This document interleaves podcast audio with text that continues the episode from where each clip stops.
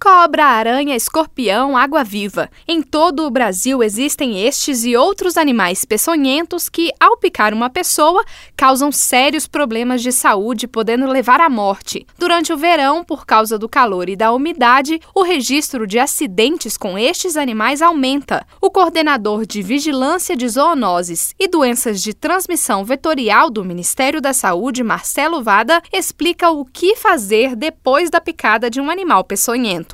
A primeira medida quando você é picado por um animal peçonhento é estar tá lavando a ferida com água e sabão é, e procurar imediatamente o posto de saúde para cuidados médicos. A exceção são as águas vivas e as caravelas. Em situações de acidentes por águas vivas e caravelas, você deve é, colocar bolsas de água gelada sem ter o contato com a água doce.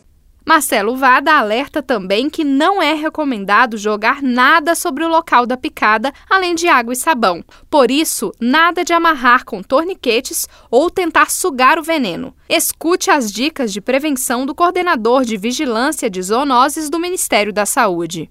A dica que nós damos é sempre estar tá olhando antes de calçar um sapato, antes de calçar uma bota, verificar dentro se existe algum animal, algum escorpião ou uma cobra que entrou ali. Eles gostam de lugares quentes, úmidos e escuros. Então, sempre abrir os armários, vistoriar antes de colocar a mão, sempre estar tá evitando contato com rochas, pedras ou tocos de árvore, onde esses animais podem estar tá intocados para cada tipo de peçonhento, existe um soro diferente para o tratamento. Por isso, é importante descrever o máximo possível o animal para o profissional de saúde na hora do atendimento. O SUS disponibiliza vários soros para as diferentes picadas de animais peçonhentos. Reportagem Érica Brás.